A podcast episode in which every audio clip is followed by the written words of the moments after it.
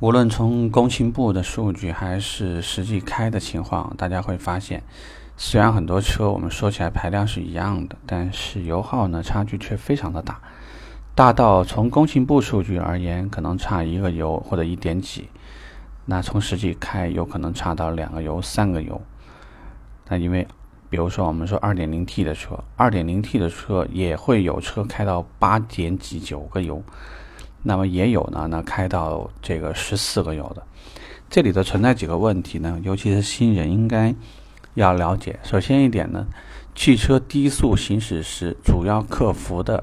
主要克服的阻力，就是克服的是车身重量的，我们就是滚动摩擦那个时候的那种阻力。所以车越重，意味着说你启动时候所需要的能量消耗也就会越大。啊，也许我说的不是很专业，但是你听得明白就行。就是说，如果低速行驶的时候，车越轻，轱辘越细啊，就轮胎越细，车身整个的很质量很轻，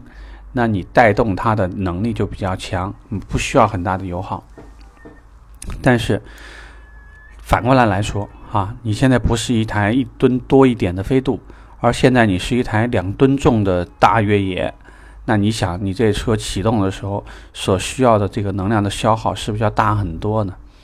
所以这些方面呢，它本身就是一个类似于从销售而言，量和力是矛盾的，量和力是矛盾的。但是从车而言，既然说你选择了油耗，你就得放弃一些东西，不可能是说你一边要轻装前进，一边你告诉我我所有的这个负荷必须是全满，这个是不可能做到的。所以在这种状态下呢，对于客户而言，我们也要稍微明确一下，就是这个车为什么油耗比别的车高，我们会告诉客户。那为什么说我们同样说质量很重的车在高速上并不怎么费油呢？那是因为在高速上，我们主要克服的是风阻。上一节上一个话题我们聊的就是有关于有一些就是这个车的为什么这个造型越来越流线型，我们谈的风阻。那在这里也讲的就是讲，客户如果是在高速行驶，就匀速行驶的时候，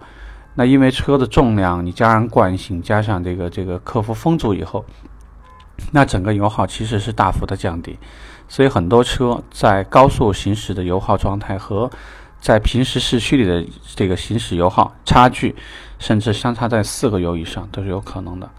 啊，如果客户如果聊到这个呢，啊，你可以试着跟他聊。如果我们本身是因为，呃，比如钢板厚度啊，整个车的这个整车的这个设计质量、整备质量比别的车要得重不少，加上你轮胎如果比别的车要宽，那这个呢都是会带来的是大摩擦力和好的制动效果，但是油耗它就是会降会增加的，所以就是可以让客户在这里头适当的放，就怎么说呢，叫平衡一下吧。因为我们讲的就是诱之以利，挟之以死嘛。你省油是一件好事，但是咱们不是以前也说过吗？是油贵呢，还是血贵呢？是吧？车如果轻了，自然说，如果万一遇到意外事件的时候，那可能这个车身像易拉罐一样的，那可能你坐在里面的人员不安全感，我相信会会给给非常的强。啊，我们碰过很多客户，因为买一台安全的车。然后出现交通事故以后，保险公司都没有赔付，自己冲就直接冲到 4S 店买了一台同样的，因为他相信这个车至少能保命，所以就是遇到类似的比较纠结的客户，试着跟他聊一下，拜拜。